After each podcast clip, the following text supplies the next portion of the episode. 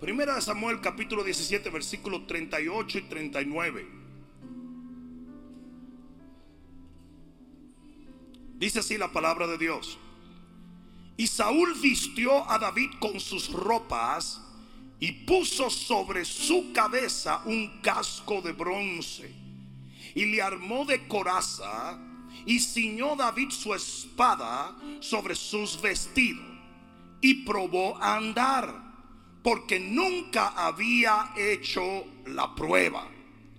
Y dijo David a Saúl, yo no puedo andar con esto porque nunca lo practiqué. Y David echó de sí aquellas cosas. ¿Cuántos pueden decir amén a la palabra? Pon la mano en tu corazón y dile, Señor Jesús, háblame porque te escucho. Amén. Dale un fuerte aplauso al Señor. Siéntate un momentito. La palabra de Dios nos enseña que aunque hay muchas cosas en la Biblia que no necesariamente no contribuyen a la victoria del cristiano, como la santidad, el altruismo, muchas de estas cosas son maravillosas, pero lo que la Biblia nos enseña es que la victoria viene por la fe. Nuestras victorias, nuestros logros, nuestros triunfos en las batallas de la vida van a venir a causa de lo que creemos. Esa es la realidad. Todo lo que nosotros recibimos, si va a ser de bendición, va a ser obtenido por la fe en nuestro Señor, en su palabra, en su promesa, en la unción. ¿Alguien entendió esto? Y cuando nosotros nos disponemos a utilizar nuestra fe para echarle mano a cosas que entendemos en nuestro espíritu que Dios nos ha entregado, tal fue el caso de David delante de Goliat.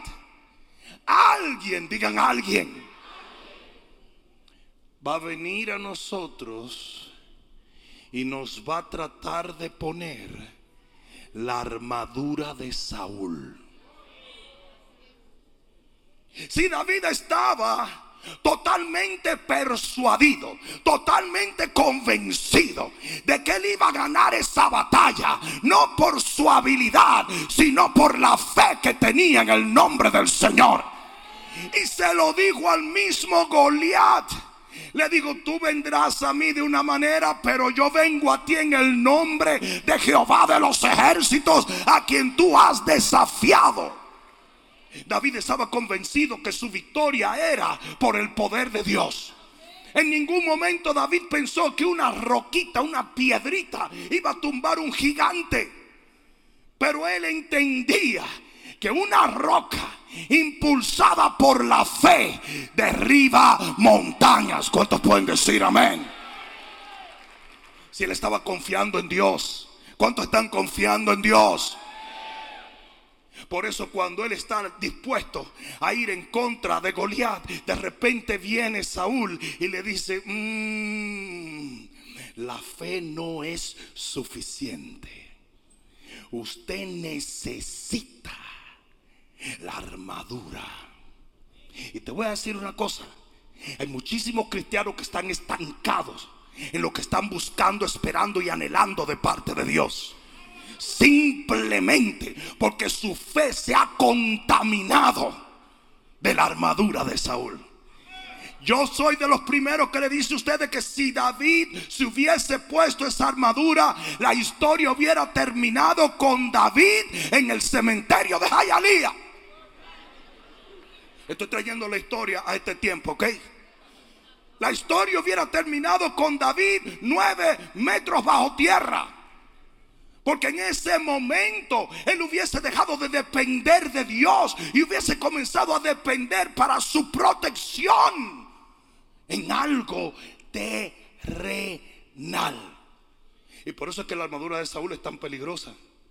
Porque la armadura de Saúl es tangible, terrenal. Y la fe no se puede ver. Y nosotros hemos estado acostumbrando, acostumbrado a que es, mejor un pájaro en mano que cien volando. ¿Cuántos de ustedes han oído eso? Eso fue el mismo diablo que dijo. Es mejor un pájaro. Amigo, amigo es un peso en el bolsillo. Porquería. Por eso es que el, el cristiano quiere aferrarse a lo terrenal y a lo humano. Y abandona a veces lo espiritual y efectivo.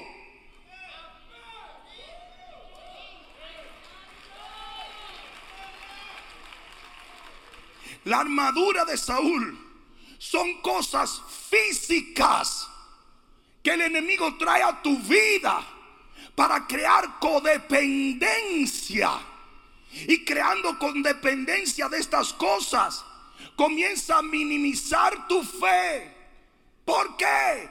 Porque nosotros hemos sido llamados y hemos sido creados para depender de uno solo. Y ese es el rey de reyes y el señor de... Usted y yo estamos supuestos a depender de Dios. Usted y yo estamos supuestos a contar, confiar, esperar y anhelar en Dios. Y fuera de Dios no puede haber nada en esta tierra en lo cual usted apoye su confianza. Maldito el hombre que confía en el hombre. La codependencia de las cosas terrenales trae maldición a la vida del creyente. Eso es lo que hace Dios todo el tiempo. Cuando nos ordena diezmar y ofrendar, tomamos lo que está en la mano, lo ponemos en, en el alfolí y confiamos que algo que no vemos, porque eso es la fe. La fe es la certeza de lo que esperas y la convicción de lo que no ves. Las ventanas serán abiertas y lloverá bendición porque Dios lo ha prometido. Pero ¿qué hace el hombre? El hombre es... ¿Y qué es ese invento? Esto es lo que a mí me da el bienestar. No di que está pensando en Dios. Mm. Hay muchos cristianos codependientes. Ustedes usted han visto niños, y, y, para que usted entienda lo que es codependencia, porque la codependencia es un apego obsesivo a alguien o a algo. Y tú necesitas controlar o poseer ese alguien o ese algo para sentirte seguro. Now, ustedes han visto los niños que tienen un security blanket. ¿Mm? Un niño que una noche se sintió inseguro y su mami vino y le dijo, este blanket es mágico. Cuando te lo pongas, los dragones no te verán. Y el muchachito se pone el blanket y de ahí en adelante él es codependiente del freaking blanket. Si después dicen que los papás dominicanos no sabían educar. La primera noche que yo pegué un grito en la noche, dejé de tenerle miedo a los dragones porque mi papá me rompió la boca. Psicobrutocología dominicana. Pero de ahí se acabó. Pero yo he visto hombres andando con un security.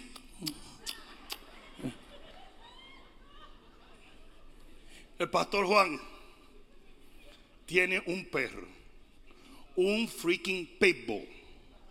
No rapea, es un perro de verdad. Pero él tiene un perro, un pitbull con una hacha así.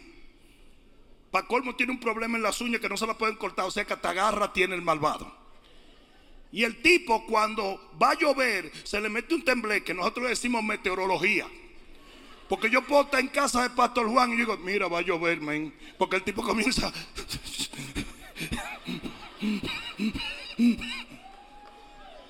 y Pastor Juan, que está enamorado de la porquería de perro ese. Pastor Juan fue a hacer una investigación en Google de cómo podía ayudar a Harley. Así se llama Harley. O sea que el que diga que Pastor Juan no tiene un Harley está mintiendo. Pero así se llama. Y Pastor Juan descubre que si tú agarras una toalla, se la tira arriba y lo aprieta, el tipo se le van a quitar los temblores, los herbores, el nervio. Y automáticamente ese tipo hace, Pastor Juan agarra y se levanta y busca su cuestión, lo amarra y el tipo sale derechito por ahí. Como, thank you very much. Es un security blanket. Sí, y, y tú tienes que entender que hay muchísimos cristianos así. Usted tiene algo que no es Dios, que lo tiene obsesionado, que usted piensa que es su seguridad, su bendición, su objetivo. ¿Sabe la cantidad de cristianos que tienen cosas en su vida que han han, perdón, han suplantado a Dios en sus vidas? Porque ese es tu security blanket, esa es la armadura de Saúl. Porque al igual que los ejemplos que yo le acabo de dar, esa toallita que le pone Pastor Juan a Harley no puede contra los rayos del cielo. Y asimismo, todo el que desarrolla una armadura de Saúl no entiende que eso no tiene poder para protegerte a ti y proteger tu familia. Todo lo contrario. Todas estas cosas están basadas en una cosa y es el temor. Y el temor mata la fe. Por eso cada vez que alguien aparecía del cielo en la Biblia decía, no temas, cree solamente. Porque donde hay fe no hay temor. Y donde hay temor no hay fe. Y como la fe es un escudo, en vez de la armadura de Saúl hacerte un bien y protegerte, lo que hace es que te quita la protección. Porque en el momento en que tú te sales de la fe y entras en temor, automáticamente tu escudo desapareció. Y eso es lo que el diablo persigue poniendo la armadura de Saúl. Él quería que David se parara delante de un gigante confiando en algo que tenía en el cuerpo y no en el que estaba sentado en el trono del universo. Miren, miren, voy a poner un ejemplo, pero no comiencen a, escribirme tontería. Pero siempre hay una gente que me dice, tal ponte el cinturón en el carro. No me da la gana. Y como tú trabajas para sabrá Dios qué ciudad, tú me vas a decir, es la ley. Y la ley es que obedezca usted lo que le dé la gana y déjeme a mí quieto. En la motocicleta no hay cinturones. Entonces, ¿por qué si yo ando en un Harley Davidson a 100 millas por hora en la 95, yo tengo que andar en un carro amarrado? No me da la gana. No me da la gana. Ni que me escriba, ni que me mande lo que me mande. A mí no me da la gana. Que de paso tengo derecho a hacer rock izquierda. La gente cree que yo, a mí me importa cuando ellos me escriben, pastor, lo vi en la motora, póngase casco, vaya a ponerle casco usted al marido de usted cuando se siente en el inodoro, si le da la gana. Yo no me voy a poner casco, pues ¿sabes por qué no me voy a poner casco? Porque no me da la gana. Aquí ven sign language.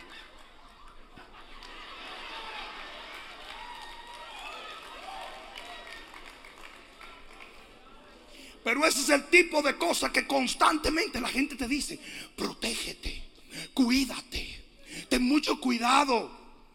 Ustedes quieren que le diga un ejemplo. Lo que pasó en lo que pasó, porque no puedo decir el nombre. Si Carla me está mirando, porque si uno dice el nombre, nos tumban el video. Pero eso que sucedió hace unos eh, eh, Carla, dime cómo que yo voy a decir esto, porque que yo ni sé ya. Ella me está haciendo cambio de luces allí. Bueno, eh, el resfriado que vino el día pasado, le mandaron a poner a la gente un pamper en la cara. Y todos los doctores de la historia dijeron, eso no funciona. Pero todo el mundo andaba con su cuestión mira, tranquilo, no se incomoden, pónganse dos si quieren. Pero déjenme a mí quieto. Déjenme a mí quieto. Usted ponga, usted, ustedes saben qué es lo que pasa. Tú, tú aprendes en la vida a que tú no puedes controlar a nadie, pero tú sí te puedes controlar a ti mismo. ¿Mm?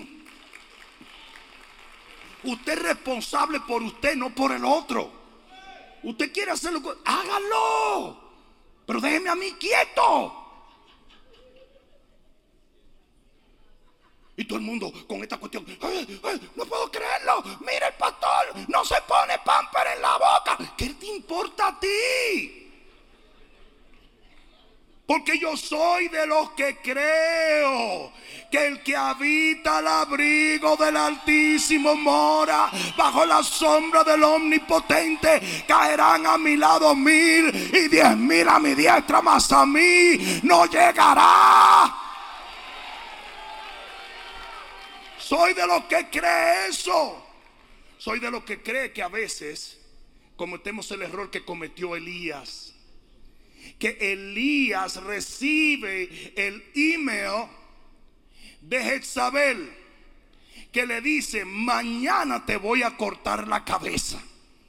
¿Mm?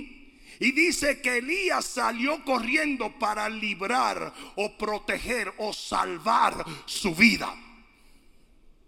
Y ahí fue donde Elías se metió en problemas con Dios.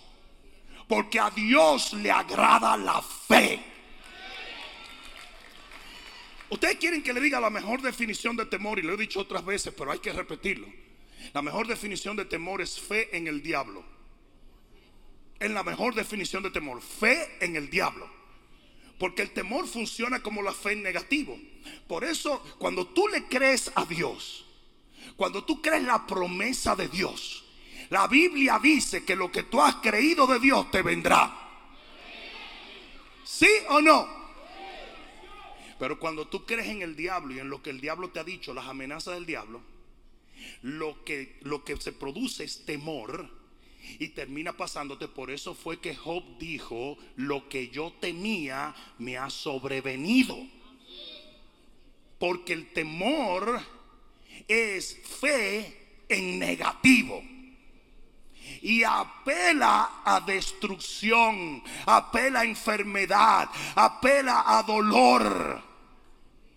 Y lo que el enemigo quería poniéndole la armadura de Saúl a David es que David confiara en otra cosa que no fuera en Jehová.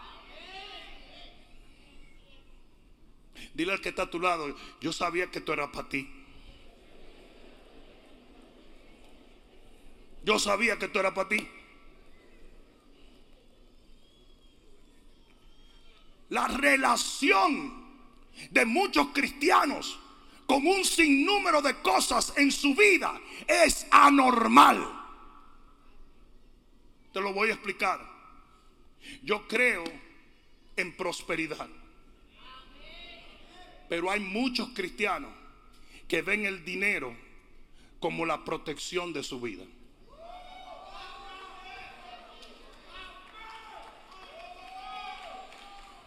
Y por eso era que Pablo decía, yo sé tener y sé no tener. Pero sé que mi Dios suplirá todo lo que necesito de acuerdo a su riqueza en gloria. Y por eso es que hay muchos cristianos que están adictos al dinero. Porque lo necesitan para sentirse seguros. Yo soy uno de los ministros más prósperos que yo conozco.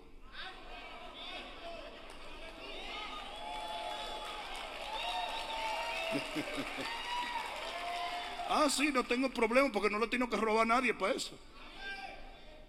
Sin embargo, que se sepa que cuando no tuve, hoy que tengo, y si no tuviere, mi única dependencia es Jehová. El dinero se convierte en la armadura de Saúl para muchos. Por eso dice en el libro de Proverbios, capítulo 23, versículo 5, ¿por qué pones tu esperanza en las riquezas? ¿Por qué pones tu esperanza en las riquezas? Relaciones. ¿Sabes la cantidad de, cristianos que sus relaciones son idolátricas? Yo, yo no puedo vivir sin chencho. Claro que usted puede vivir sin chencho. Hay gente que no puede estar solo.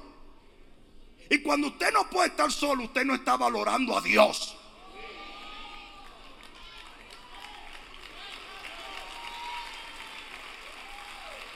Hay un montón de gente. Yo no voy a ser feliz hasta que no encuentre mi media naranja. Mentira, usted es una naranja completa. Y es el peor tipo de gente. El peor tipo de gente. Porque no tienen identidad propia para con Dios. Ustedes saben que Dios creó a Adán. Y no se sabe teológicamente cuánto tiempo pasó antes de que Él creara a Eva. Pero lo que sí se entiende es que fue mucho tiempo. Y ustedes saben por qué Dios hizo eso. Para que Adán tuviese una relación con él primero y luego con su pareja. ¿Estamos entendiendo eso? Y fue Dios mismo que dijo, no es bueno que el hombre esté solo. Vamos a buscarle una ayuda idónea, no una ayuda hedionda, una ayuda idónea. Tampoco una ayuda demonia. Pero hay gente que dice, no, es que yo no puedo estar solo. Tú estás mal. Tú estás mal. Porque hay gente que han hecho de una relación su único objetivo. Y gente que tienen el ministerio como la armadura de Saúl. Y gente que tienen su empleo o su carrera como la armadura de Saúl. Eso es lo que a mí me va a dar eh, motivo y propósito. No. No, no, no, porque estás dependiendo de algo cuando tienes que depender de alguien.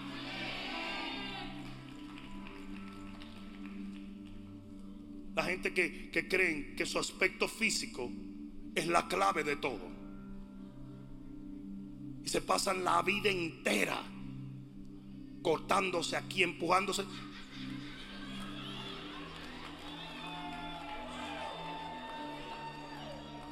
han oído gente que dice, mira, cuando yo rebaje, todo en la vida, no. No, rebaja, arréglate, acórtate, jálate, eterícate el ombligo, haz lo que tú quieras. Pero no dependas de eso. Depende de Dios.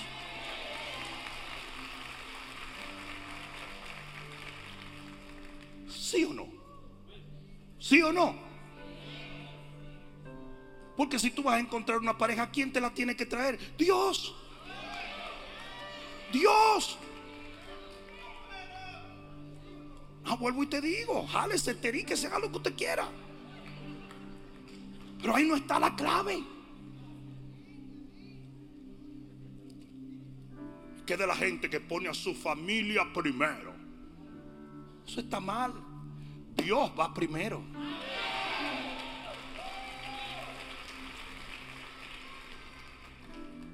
Entonces, ¿cuál es el problema? Mira, Dios es tan celoso de que tú dependas de Él y no de la armadura de Saúl, que hasta lo que Él te da, Él no permite que seas codependiente de ellos. Te lo voy a probar. El Señor le da el maná a ellos. El maná, el pan que cayó del cielo. Pero le dice, no sean locos, no empiecen a guardar maná para no depender de mí. Y claro, muchísimos empezaron a hacer exactamente lo que Dios no quería. Para no tener que depender de Dios, comenzaron a guardar maná y el maná se estaba pudriendo. Porque todo aquello en lo cual tú tienes codependencia se va a podrir en tu vida para que aprendas a depender de Dios.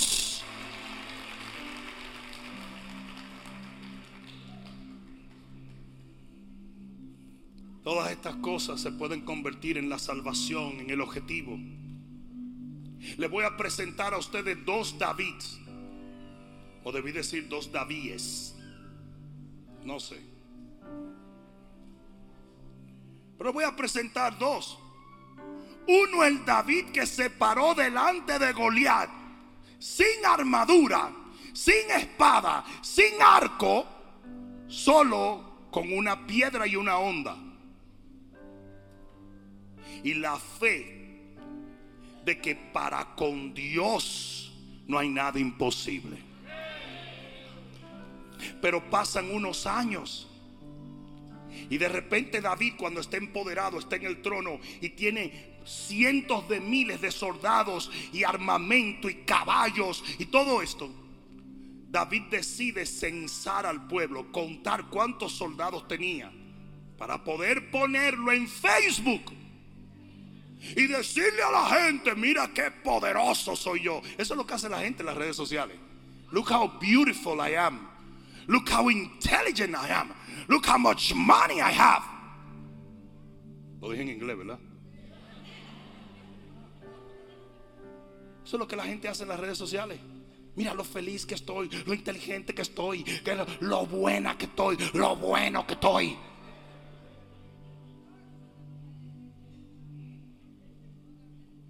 Y David decide censar el pueblo. Y viene un hombre de Dios y le dice, no lo hagas, porque a Dios no le va a gustar que te volviste codependiente de la gente, cuando tú sabes que con una piedra Dios te dio el trono.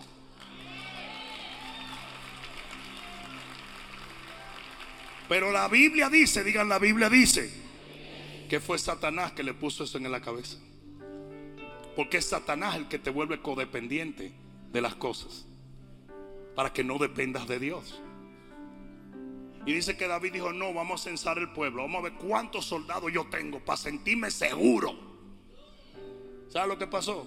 Se le apareció un ángel. Le digo, ¿cómo está David? ¿Cómo está? Ah, ¿qué tal? ¿Cómo está usted? ¿Y usted quién es? Yo soy un ángel que vino a matar cien mil personas. Eh, excuse me. Yo te voy a matar. ¿Tú, ¿Cuánto tú contaste? Tú tenías 200 mil soldados. Te voy a matar la mitad. ¿Pero por cuál? Por gallo loco. Usted va a confiar en lo del hombre Usted va a confiar en lo terrenal. Pues yo te lo voy a quitar. Y mató cien mil soldados. Todo el mundo muerto. Porque Dios es celoso. Yo dije, Dios es celoso.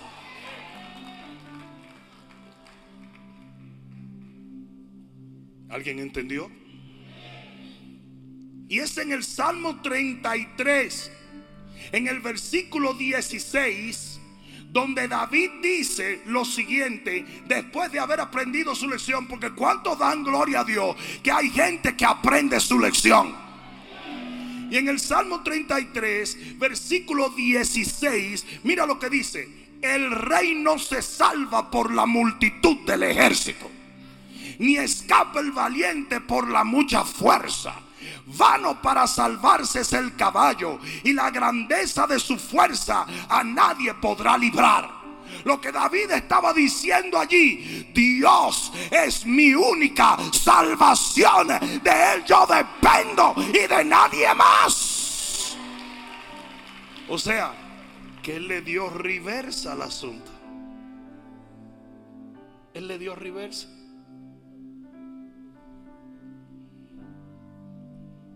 Yo siempre le digo a la gente, a veces el éxito es más peligroso que la derrota. Porque cuando el hombre no ha obtenido algo, se mantiene luchando por ello y por eso se mantiene enfocado. Pero a veces cuando lo obtiene, pierde su dependencia en Dios. Ustedes recuerdan a Pedro cuando estaba lavando las redes vacías a la orilla. El agua le daba por aquí y el tipo estaba lavando sus redes. Pero Jesús le dice, boga mar adentro y de repente las redes se llenan y dice que estaba comenzando a hundirse. O sea, mientras no tenía, estaba bien. Y cuando tenía, estaba a punto de ahogarse. Porque lo más peligroso que le puede pasar a un cristiano es comenzar a depender del hombre y no de Dios.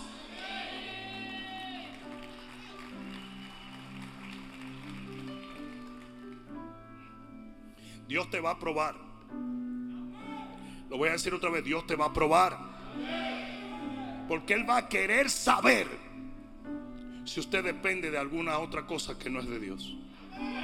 ¿Sabe lo que dice Deuteronomio capítulo 8, versículo 2? Rapidito, Deuteronomio capítulo 8, versículo 2. Mira esto. Dice, y te acordarás de todo el camino por donde te ha traído Jehová tu Dios estos 40 años en el desierto. ¿Por dónde lo trajo? Por el desierto. En el desierto no hay nada. En el desierto no había Winn Dixie, en el desierto no había moles, en el desierto no había Starbucks, no había pollo tropical, ¿Mm? no había eh, bomberos, no había 911, no había médicos. Cuando Dios saca el pueblo al desierto, lo saca para una sola cosa. Y mira lo que dice, para afligirte y para probarte. Para saber lo que había en tu corazón. Si ibas a depender de mí o no. Si ibas a confiar en mí o no. Si me ibas a obedecer o no. O sea que a veces Dios te va a permitir caminar por algunos lugares simplemente para ver si te atreves a confiar en Dios o no. Porque Él te va a probar. Yo dije, Él te va a probar. En Génesis capítulo 22 le dice Abraham, dame tu hijo, sacrifícalo. Su único hijo, o sea, el hijo de promesa más bien, en el cual le fue llamada descendencia. ¿Y saben lo que hizo Abraham? Claro, tú lo quieres. Tú fuiste que me lo diste. Aquí está. Y cuando el tipo lo iba a degollar, de repente le dijo el Señor, ya, hay gacho. Ya yo sé que tú no dependes de tu hijo, tú dependes de mí. Ya yo sé que tú no eres codependiente de tu familia. Ya yo sé que no pones lo que yo doy por encima de quien yo soy.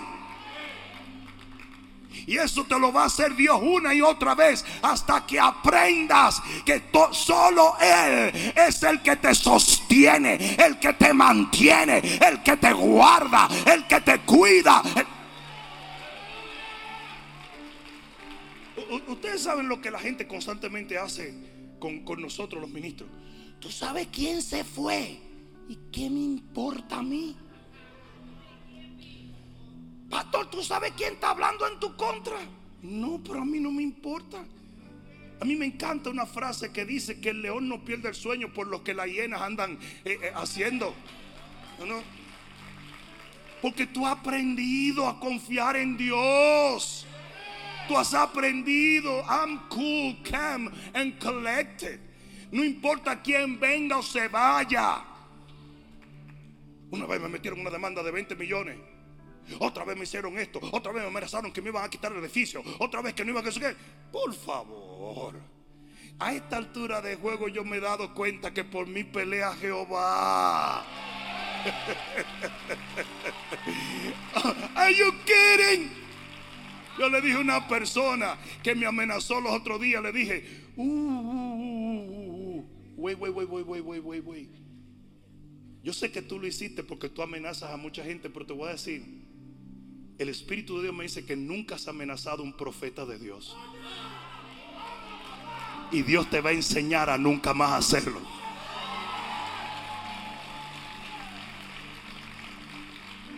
No, no, no, porque tú no puedes reaccionar a la gente, pero sí tienes que responder. Eso fue hace dos años, me di media vuelta y me fui. Y hoy en día esa persona está en la escuelita de Jehová. Claro. Tu única dependencia es Dios. No, no, no compres la armadura de Saúl.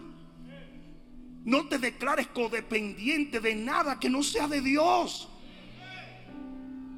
¿Sabes lo que dice la Biblia? Que hubo un rey que se enfermó, pero confió en los médicos y por eso Jehová lo dejó morir. Uy, entonces no vamos a los médicos. No, no es eso. Tú puedes ir a los médicos, pero no puedes confiar en ellos. Tu confianza tiene que ser Dios.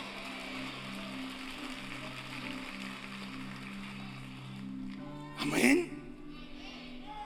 Nada que el enemigo quiera más que volverte adicto a lo que Dios te dio y no a Dios mismo. Elías llegó donde una viuda y le dijo, hello, eh, prepárame un taco. Yo no puedo. Porque yo dependo de este último taco. Y Elías le dijo, Si te comes el taco te vas a morir en un par de días. Pero si se lo entregas a Dios, pasarás años recibiendo milagros. Le dijo, tú sabrás lo que hace. La mujer dijo, "Mm, toma. Y por años esa mujer vio milagros tras milagro, tras milagro, tras milagro. Porque Dios va a probar si eres codependiente a las cosas. Lo va a hacer. Es más, hay algunos que testifican que ya lo ha hecho en su vida. El joven tenía sus panes y sus peces y de repente dijeron, oye, el Señor está pidiendo que le mandes eso. ¿Quién? ¿Qué Señor? El de la esquina, el de la pulpería. No, el Señor Jesús. Ah, si es Él, sí, toma, llévaselo. Porque si es Dios, usted a Dios le prueba que usted depende de Él y nada más de Él. Y ese niño volvió a su casa con 12 canastas llenas cuando lo que tenía era una loncherita de Power Rangers.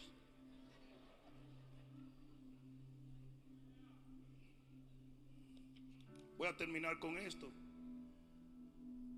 Hay gente que entiende tanto este principio que ni siquiera esperan a que Dios le pida.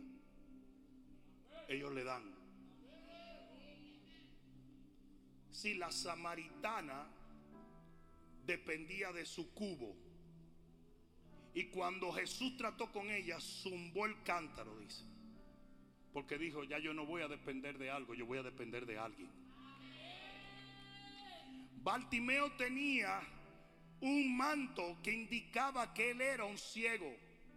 Y cuando los ciegos caminaban en Israel o se paraban en un lugar, la gente venía y decía, ¿a dónde va? A tal sitio. Venga, yo lo llevo hasta, hasta, yo lo llevo un par de bloques. Y ahí lo dejaba y venía otra gente y lo ayudaba. Eso es una costumbre, era una costumbre en Israel. Cuando Jesús lo mandó a llamar, él agarró ese manto y lo tiró. Porque dijo, ya yo no dependo de ese manto, yo dependo de Jesús. Pero, digan pero, un joven rico vino donde Jesús y le dijo, ¿qué debo hacer para obtener la vida eterna? Y para parafrasearlo Jesús le dijo, vende todo lo que tienes, entrégalo a los pobres y sígueme. Ahora le voy a decir, Jesús no le dijo eso a Pedro. Jesús no le dijo eso a Juan. Porque ellos no eran codependientes del dinero que tenían. Porque Dios te va a decir a ti que entregues una cosa y a ti te va a decir que entregues otra. Y ese joven era codependiente de su dinero. Y dice que no quiso. Se fue. Y dice que Jesús nunca lo siguió y le dijo, ok, ok, ok, ok, ok, mira, gáname el 10% o el 15%. No, porque Dios no va a negociar contigo. En el momento en que tú le demuestres a Dios que tú tienes algo en lo cual tú has puesto tu confianza, que no sea Él, He's gone. ¿Me están escuchando? Y puede que te dé otra oportunidad porque Él es un Dios lleno de gracia y misericordia. Pero puede también que no te la dé. Puede que haya sido la última oportunidad para alguien. Es por eso que dice la Biblia, si oyeres hoy su voz, no endurezcas tu corazón. Porque tú nunca sabes cuando llegaste a la última oportunidad. ¿Alguien está entendiendo eso? Ese joven dijo que no. El Señor dijo, goodbye. Y así mismo hay mucha gente que está tan codependiente de cosas en la vida que ha dejado de depender de Dios. Ustedes saben lo que ustedes tienen que hacer hoy en día, lo que David hizo. David se puso esa armadura y dijo, esto no es para mí. Ponerme una armadura significa que me tengo que cuidar de algo que yo creo que Dios me está cuidando. Esto es un doble mensaje, esto es una incongruencia. Y así tú vas a tener que hacer con muchas cosas en tu vida. Usted no puede depender de la gente, del dinero, del sueño, de lo que sea. Usted tiene que aprender a depender de Dios. Y usted tiene que agarrar esa armadura que no se la puso usted, se la puso Saúl. Porque ese es el asunto. Es que nos enseñan y nos condicionan a, apoyarnos en otras cosas que no son en Dios. Y agarró él y la echó de sí. Y agarró su fe. Y por medio de su fe, él venció al gigante. alguien diga amén. Yo dije, alguien diga amén.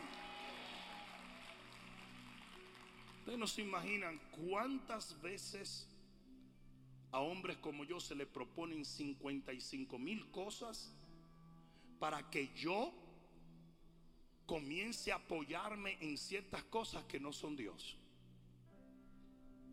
Ustedes no se imaginan la cantidad de tentaciones de contar cuánta gente tengo o contar cuánto.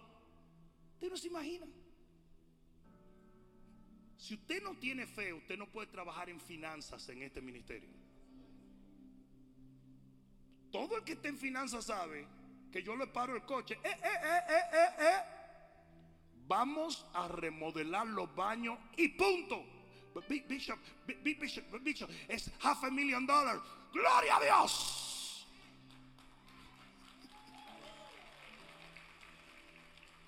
Celín, tú que estás en finanzas, ¿alguna vez yo te he preguntado cuánto tenemos? Nunca. Pastor Chepe, tú que lo conoces, nunca, ¿verdad? Yo le digo, esto es lo que vamos a hacer. Y ellos ya están acostumbrados a decir, no, si el bishop dice hay que darle para adelante. En medio de la pandemia el Señor me dijo que reparar el altar. Se invirtió medio millón, no, 595 mil dólares en el altar de Jehová. En medio de la pandemia. Y hasta, y hasta los otros pastores decían, perdió la cabeza. No, perdí la armadura de Saúl, papá. No. Porque Dios te va a probar en muchos momentos. Y en la pande, ¿tú crees que así no se dan cuenta? En la pande, todos los pastores estaban guardando y no sabemos qué vamos a hacer. Oh my God. Y yo dije, ah, no, vamos a invertir, vamos a remodelar, vamos a poner esto bonito, vamos a arreglar esto. Llamé a los arquitectos y los arquitectos diseñando. y todo el mundo, se va a morir todo el mundo. No va a quedar nada. Digo, pues nos vamos en una iglesia bonita. Dale por aquí. Dale por allá.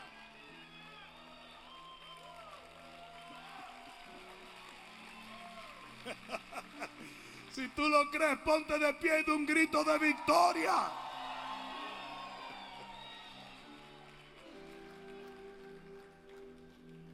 Tú sabes lo que pasa si yo me alineo a esa mentalidad que yo tomo la armadura de Saúl y me la pongo. Y de repente ya no dependo del Dios del cielo sino de la protección del hombre, o la protección del dinero, o la protección de los discípulos, o la protección de la familia, o la protección de bla, bla, bla, bla, bla, bla, bla, bla.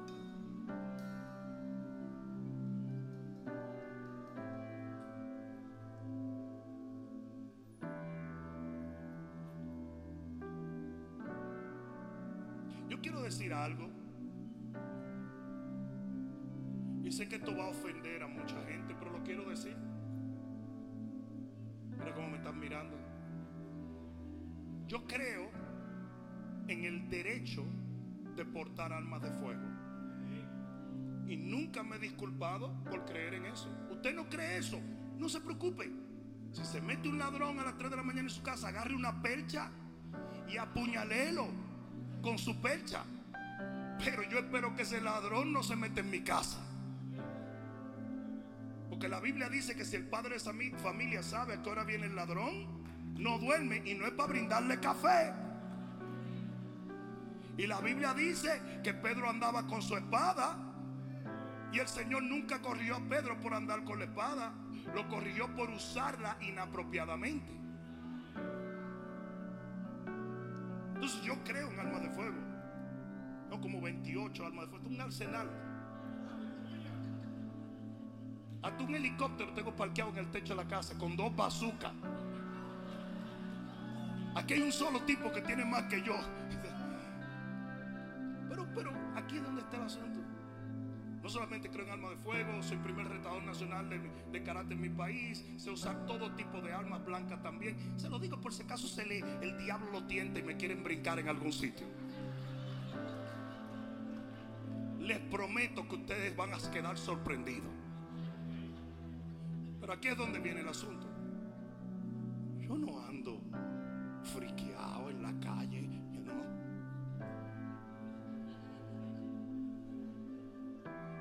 Como que yo tengo que defender mi vida. Jamás se han dado así. Jamás. A mí hubo unos brujos que mucho tiempo atrás me hicieron unas enviaciones, unas porquerías ahí. Me dijeron que el día que me hicieron las enviaciones se dieron cuenta que mi casa estaba rodeada de ángeles.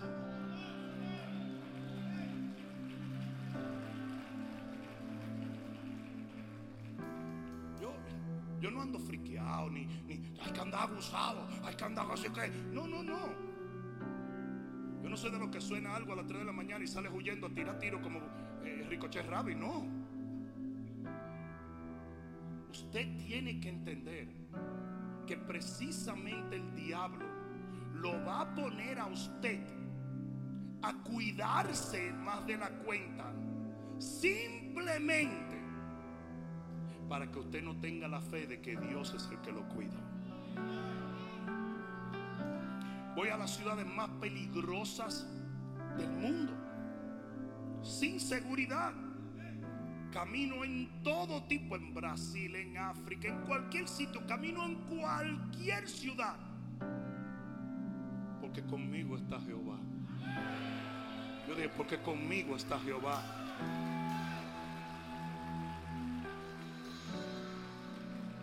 ¿Y qué pasa si te matan, pastor? Llegó mi hora. Claro. Yo estoy, en un avión una vez a la semana, a veces dos veces a la semana, y eso se sacude y yo digo, llegó la hora, papá. Porque I'm ready 24/7. I got no problem with that.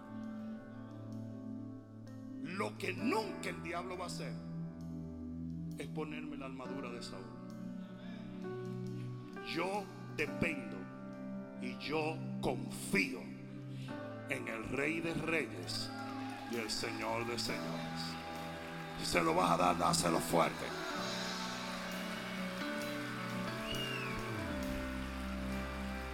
¿Cuántos de los que están aquí se atreverían a echar de sí cualquier armadura que usted haya puesto? Yo voy a abrir este altar y vamos a cerrar en oración. Vamos a cerrar, literalmente vamos a cerrar porque ya me están haciendo señas de que tenemos la situación del parqueo. Necesitamos hacer esto. Entonces, sal un momento de tu asiento y ven. Adelántate, rapidito.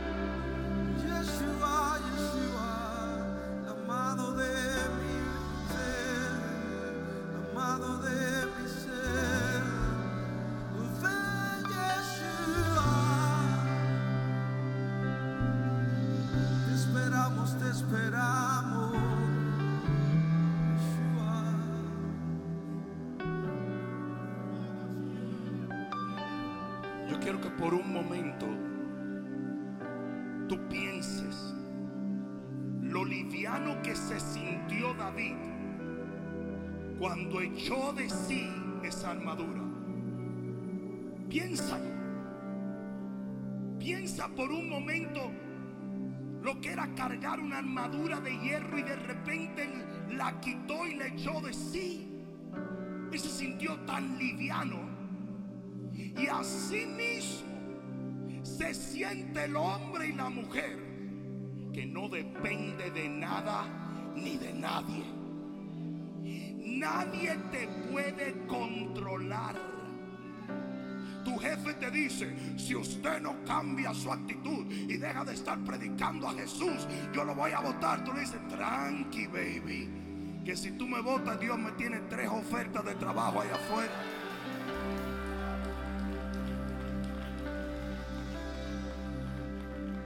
Cualquier gente te dice, no, que si usted no hace esto, nadie te controla. Nadie te controla. Te amenazan, te dicen, te dicen, y nada. Nada. ¿Por qué? Porque usted depende de Dios. Por lo tanto, hoy por ti, no por mí. Así yo aprendí a vivir muchísimos años atrás. Es por eso que ustedes ven yo atravieso el Niágara en bicicleta cada cierto tiempo. Estoy igualito, tranquilo. Yo aprendí a vivir así hace mucho tiempo. Pero yo te garantizo que si usted aprende a vivir así, uy, la vida va a ser más maravillosa que nunca. Fíjense que no dije que no tendrías problemas. Pasa es que los problemas no te van a afectar de la misma manera que afectan a los demás. ¿Mm? Levanta tus manos al cielo y cierra tus ojos. Tú vas a hacer algo en este momento que si lo haces de corazón y en total y absoluta fe, va a cambiar tu vida para siempre. Te lo voy a garantizar en este momento. Tú vas a despojarte de la armadura de Saúl. Cualquier cosa que tú sientes que te trata de controlar o te trata de dominar, aquello que tú tienes temor de perder, aquello que tienes temor de no tener, usted lo va a soltar en las manos de Dios. Y si es para usted, Dios se lo entrega. Y si no es para usted, Dios te va a librar de ello. Y cuando usted camina así, usted no tiene problemas. Porque entiendes que tu vida está en las manos de Dios. Yo quiero que le diga, Padre, no, pero dilo fuerte, Padre, en el nombre de Jesús, yo te entrego mi armadura de Saúl. No dependo de nada ni de nadie, sino de ti. Mi confianza eres tú. Ni siquiera lo que tú me das creará codependencia. Porque yo dependo del Rey de Reyes y del Señor de Señores. En el nombre de Jesús, pégale un grito de gloria al Señor.